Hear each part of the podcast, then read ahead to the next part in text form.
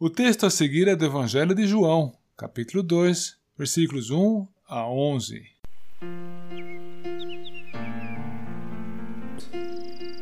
Três dias depois, houve um casamento em Caná da Galileia, achando-se ali a mãe de Jesus. Jesus também foi convidado com seus discípulos para o casamento. Tendo acabado o vinho, a mãe de Jesus lhe disse: Eles não têm mais vinho. Mas Jesus lhe disse: Mulher, que tenho eu contigo? Ainda não é chegada a minha hora. Então ela falou aos serventes: Fazei tudo o que ele vos disser. Estavam ali seis talhas de pedra que os judeus usavam para as purificações, e cada uma levava duas ou três metretas. Jesus lhes disse: Enchei de água as talhas. E eles as encheram totalmente. Então lhes determinou: Tirai agora e levai ao mestre Sala. Eles o fizeram. Tendo mestre Sala provado a água transformada em vinho, não sabendo de onde viera, se bem que o sabiam serventes que haviam tirado a água, chamou o noivo e lhe disse: Todos costumam pôr primeiro o bom vinho e, quando já beberam fartamente, servem o inferior. Tu, porém, guardaste o bom vinho até agora. Com este, deu Jesus princípio a seus sinais em Caná da Galileia. Manifestou a sua glória e os seus discípulos creram nele. Quem é que polariza as atenções numa festa de casamento? Ora, não são justamente os noivos? É claro, são os noivos que chamam a atenção numa festa de casamento. É justamente por causa deles que os convidados estão ali reunidos.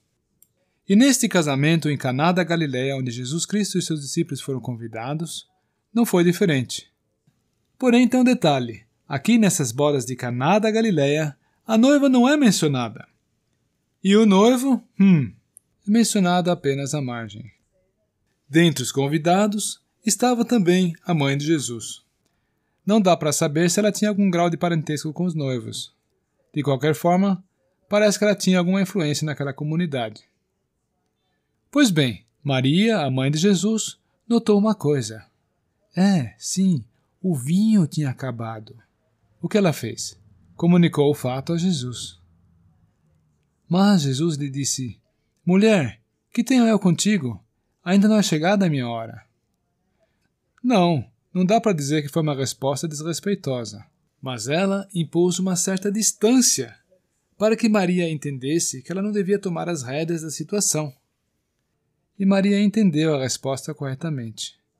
Ela sabia quem era Jesus, o Messias prometido que pode fazer milagres. Afinal, ela nunca havia esquecido que o ente que dela nasceu foi gerado pelo Espírito Santo e, portanto, é o Filho de Deus. Então, imediatamente, ela deu aos servos uma dica importante: Olha, fazei tudo o que ele vos disser. O conselho que ela passou adiante foi ótimo e eles, os servos, fizeram a coisa certa. Por instrução do Senhor Jesus, eles encheram as talhas de pedra com água e as levaram ao mestre Sala, que era o organizador da festa. E este fez a prova, constatando imediatamente que o vinho que lhe havia sido trazido era muito bom. E a moral da história é que este conselho da mãe do Senhor Jesus foi um ótimo conselho. Aliás, Fazemos muito bem em observá-lo hoje ainda. E qual foi mesmo o conselho de Maria? Ah, ela disse aos servos: Fazei tudo o que ele vos disser. E assim temos na palavra de Deus, na Bíblia, a oportunidade de conhecer a vontade do Senhor, de ouvi-lo falar assuntos de ordem geral, bem como assuntos bem particulares para o nosso caso. E podemos estar certos de que nós sempre vamos sair ganhando quando nós atentarmos e obedecermos ao que o Senhor Jesus nos disser. Um outro aspecto, ainda inerente a essa transformação da água em vinho, é que foi o primeiro sinal feito pelo Senhor Jesus. O que isso implica? Implica que a partir de agora todos sabem que ele é o Filho de Deus. Ele manifestou a sua glória de Filho de Deus. Ele mostrou, sim, ele deu provas de que ele era Deus. E isso foi muito bom, sabe por quê? Porque a partir de então, todo o que quisesse poderia contemplar o caráter único dessa pessoa divina, contemplar o Filho de Deus, e assim receber a vida, graças à fé nessa pessoa.